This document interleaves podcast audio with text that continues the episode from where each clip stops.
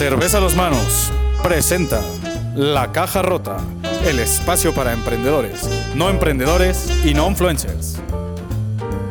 Y ya estamos de vuelta con ustedes en esta segunda parte del podcast de cómo hacer unos tacos de pulpo zarandeado.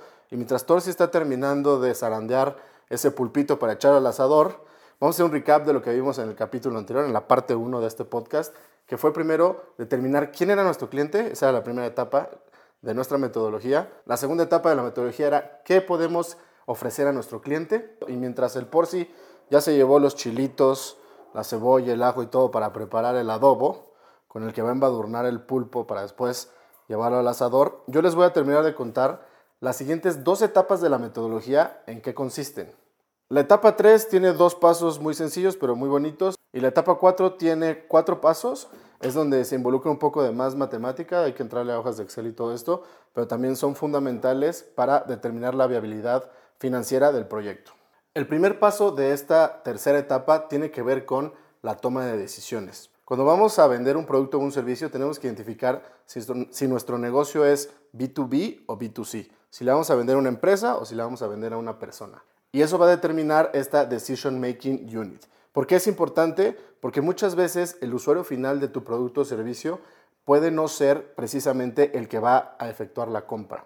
Entonces hay que conocer este grupo de toma de decisiones para poder entender de qué manera podemos acercarnos mejor hacia ellos y lograr finalmente que se realice la compra. Por ejemplo, un estudiante de una escuela.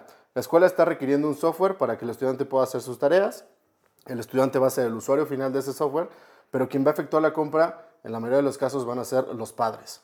Entonces hay que entender que, por ejemplo, ahí hay tres personajes que van a ser parte de este grupo de toma de decisiones al momento de lograr hacer una venta. El usuario final, que es el estudiante, el paying customer, que es los papás o, la persona que va a efectuar la compra, en algunos casos puede ser el estudiante mismo, y por ejemplo alguien que influencia o propicia que se lleve a cabo la venta de este software o que se adquiera y se utilice este software, que en este caso será la escuela. Pero por ejemplo, cuando estás en un negocio B2B, en donde lo que estás haciendo es venderle una empresa, este grupo de toma de decisiones se vuelve mucho más complejo. Hay áreas que pueden ser influenciadoras o promotoras de la adquisición de un producto, un bien, un servicio, o puede haber otros tipo blockers, que lo que hacen es bloquear o tratar de restringir por presupuesto o por algunas otras determinaciones eh, que se realice la compra de ese bien o servicio. Y por otro lado, está un área específica que es la que efectúa el pago y hay otra área que va a ser o otra persona que va a ser la usuaria final de lo que se esté adquiriendo. Y puede haber también incidencia, por ejemplo, de la dirección general, que tiene muchísimo más peso que todos los demás. Y es muy importante que identifiquemos a todos porque de esta forma vamos a poder acercarnos mejor a realizar la venta. Si los conocemos a todos y entendemos cómo funcionan entre sí, podemos encontrar algún speech de ventas y acercarnos de la forma adecuada para poder cerrar una venta de este estilo. Entonces, la Decision Making Unit es este primer paso de la tercera etapa que es importantísimo de identificar. El segundo paso de esta etapa tiene que ver con mapear todo el proceso para adquirir un paying customer, es decir, un cliente que pague. Hay que recordar que no existe una empresa si no tienes un cliente que pague. Entonces en este paso se trata de elaborar un storyboard, un mapa de proceso, un diagrama de flujo en el que identifiques todas las etapas que necesitas llevar a cabo para poder adquirir un cliente que pague. Este es un importantísimo insumo para la siguiente etapa. Entonces, recuerden, hay que identificar exactamente todo ese proceso, incluyendo la parte de ventas, la parte de marketing y todo, si se tiene que hacer algún tipo de lobbying o cabildeo, todas las actividades que se requieren para poder obtener un cliente que pague.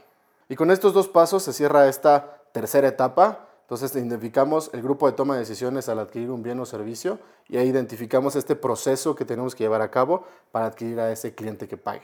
Y ahora vamos a entrar a la cuarta etapa, que tiene que ver con cómo hacemos dinero de nuestro producto, que es una de mis etapas favoritas. Eh, consta de cuatro pasos y el primero de ellos es determinar cuál es el modelo de negocio de nuestro proyecto. Y básicamente el modelo de negocio es determinar de qué forma vamos a generar dinero, a través de qué mecanismo vamos a estar generando el flujo de efectivo a nuestro proyecto. Existen distintos modelos de negocio y ejemplos allá afuera en el mercado. Por ejemplo, cuando logras hacer una venta única, o por ejemplo estos modelos de negocio tipo Netflix o Spotify, en donde lo que tienes es una suscripción y entonces tienes un flujo de efectivo recurrente a lo largo de todos los meses, o en otros casos donde haces una venta inicial y después vendes una póliza de mantenimiento, o estos en donde pagas una membresía. Hay otros modelos como el de Uber o el de Airbnb, donde cobras tú un fee por transacción dentro de una plataforma. El chiste aquí es ponernos creativos y ver de qué forma logramos encontrar un modelo de negocio que sea beneficioso tanto para nosotros como para el cliente. Es importante que encontremos un esquema en el que generemos flujo de efectivo recurrente. De esta forma vamos a obtener un mayor valor por cada usuario que obtenemos, por cada cliente que tengamos, vamos a generar mayor valor para nuestro negocio. Y eso está vinculado con uno de los siguientes pasos en esta cuarta etapa. Una vez que tenemos el modelo de negocio, toca enfrentarnos al tema del pricing. Esto es definir qué precio vamos a poner a nuestros bienes y servicios, a lo que vamos a estar comercializando. Y esto no es cosa menor. La mayoría de la gente el pricing lo basa en un tema de costeo. Lo que hacen es decir, determino los costos que yo tengo para poder producir mi producto o para poder generar el servicio que doy y a eso le agregan un margen. Esto en muchos de los casos es un error porque el precio del, bien o del servicio que tú otorgas debe de estar relacionado al valor que percibe el mercado y al valor que le ofreces al cliente y no precisamente directamente relacionado con el costo que tú tienes al momento de producirlo o de generarlo. Lo que hay que hacer es salir al mercado, ver nuestros competidores o servicios, productos similares a los nuestros, en qué rango de precio están, entender nosotros a qué nicho le estamos pegando, a qué mercado queremos entrar y dependiendo del valor que le ofrecemos a este mercado y a estos clientes, y entonces determinar el precio con el que le vamos a entrar. Recuerden, no es un tema de costeo, es un tema de cuánto valor le ofreces a tu cliente y cuánto está dispuesto a pagar el mercado por lo que tú estás dando. Y vienen los siguientes dos pasos que tienen que ver con el valor que te ofrece tu cliente a ti, el valor que le otorga a tu negocio y por otro lado, el costo que tienes tú de adquirir un cliente nuevo. Estos dos son indicadores muy importantes para las startups que son el LTV, el Lifetime Value, y el CAC o COCA, que es Customer Acquisition Cost, o Cost of Customer Acquisition. El Lifetime Value es el valor que te otorga tu cliente durante toda su vida como cliente, como tal. Era por eso tan importante en el modelo de negocio identificar un modelo que te permitiera generar un flujo recurrente. Esto va a permitir que por cada cliente que tengas, el valor que te ofrece sea muchísimo más alto. Entonces el LTV o el Lifetime Value va a crecer. Por otro lado, el Customer Acquisition Cost, que es el costo por adquirir un cliente nuevo, está relacionado con el presupuesto que destinas a marketing y ventas menos la proporción de ese presupuesto que se utiliza para retener los clientes con los que ya cuentas dividido entre el número total de clientes nuevos que puedes adquirir. Este es un valor unitario que tienes que después comparar contra tu LTV, que también es un valor unitario.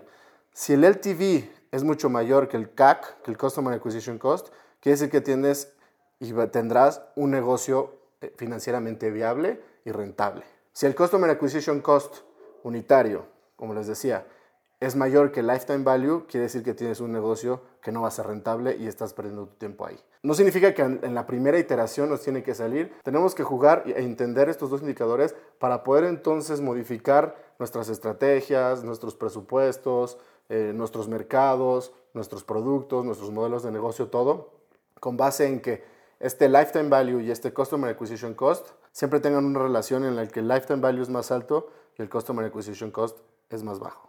Y con este último paso del cálculo del Customer Acquisition Cost y la comparación con el Lifetime Value, vamos a irnos hacia el asador con Porci para ver cómo van esos pulpitos que están listos para entrar al asador. Entonces ya está preparada la salsita que tenemos por acá.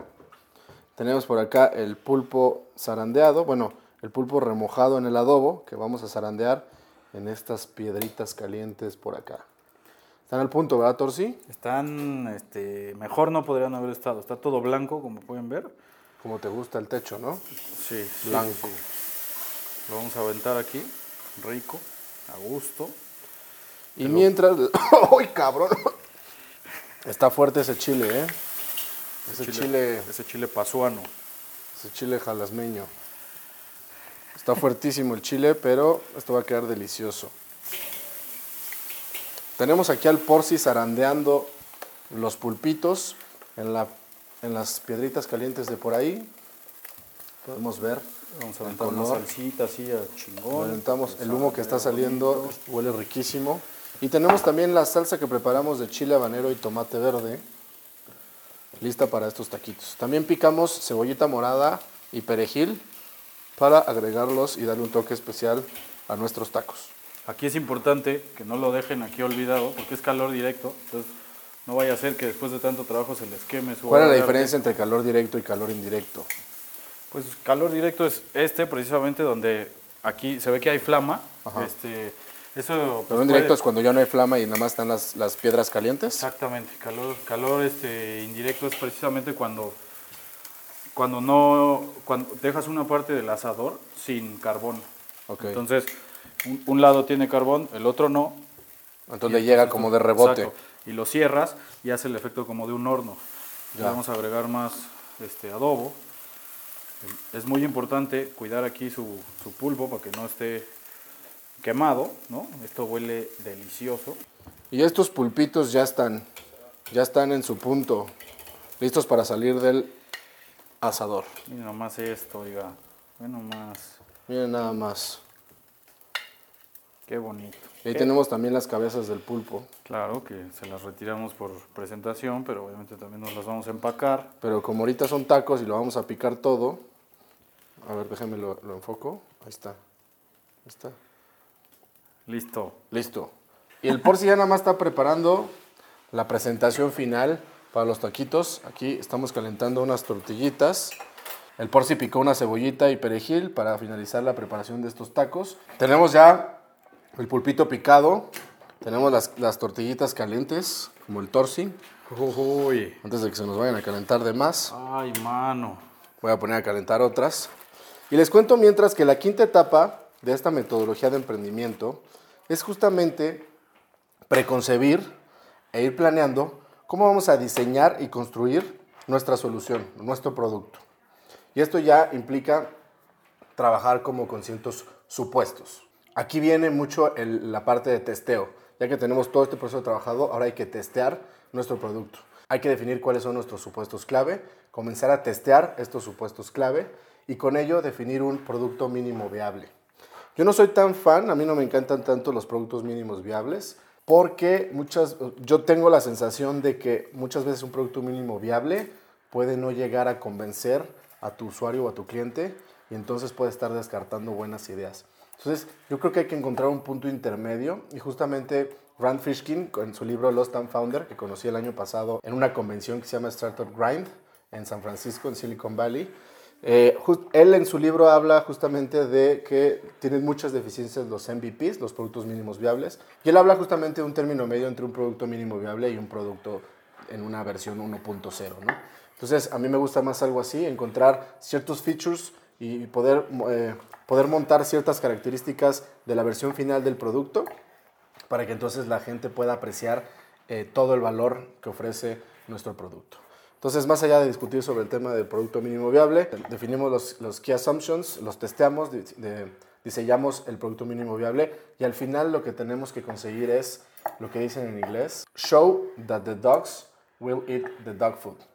Es Ok. decir, que realmente nuestro cliente va a utilizar Nuestro producto. nuestro producto. O sea, con esto que vamos a hacer de, de los, de las definiciones, los, los supuestos clave, testearlos y definir el producto mínimo viable, el prototipado y empezar a testear, vamos a definir y corroborar que realmente los perros se van a comer nuestros tacos de Nuestros pulpo tacos de zarandeado. pulpo zarandeado. Y eso es lo que vamos a hacer ahorita, que es comernos nuestros tacos de pulpo zarandeado. A huevo. Así que, por si, Perdón, pero pues. Tenemos el, el pulpito con la salsa, cebollita, perejil. perejil Su jardincito. Si se ¿por qué fijan, la preparación de este cabrón está muchísimo más bonita. y la salsa de habanero con tomate verde. Habanero, Torsi. tomate verde y serrano. Salud. Saludcita, carnal. ¿Mm? Salud por allá para todos ustedes también.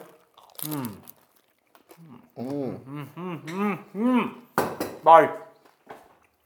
Y después de darle una buena mordida a estos tacos de pulpo zarandeado, después de haber llegado hasta la última y más sencilla etapa de la metodología, realmente son dos pasos muy sencillos. Uno tiene que ver con definir quiénes serían, fíjense que todo lo trabajamos para un beachhead market, un mercado objetivo. Que vamos a conquistar más fácilmente, con el que vamos a poder penetrar hacia otros mercados.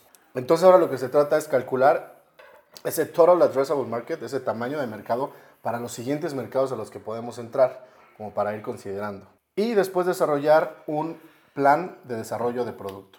Es decir, los pasos a seguir para poder ya producir si es un producto o desarrollar si es una plataforma o eh, construir si es una solución de cualquier tipo, ¿no? Ya lo que se va a hacer como tal en la parte de ejecución y producción. Y ese plan, con ese plan finalizamos la metodología, que espero que sea útil para ustedes. Voy a poner la bibliografía sobre el autor y el libro en el cual nos basamos en esta metodología de Bill Olet de MIT. Y con esto terminamos, Torsi. Eh, si alguien quiere saber sobre la receta, escríbame, Mano Porci. También la, también la podemos, la ponemos La ahí podemos en, en- nuestras redes en los comentarios de, en- perdón, en, la información del, del YouTube. Ponemos la receta y ponemos la información de la metodología.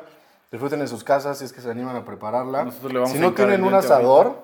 Lo pueden hacer directamente en sartén. En sartén, sí, sin O sea, problema. la preparación se puede hacer también en sartén. Eso último que hicimos con el braseado. Digo, cambia totalmente con el, sabor del carbón, pero bueno, o sea, también el zarandeado puede ser en un sartén y Y no se olviden de seguirnos en redes sociales como La, la, Caja, Rota. Estamos doble en- R.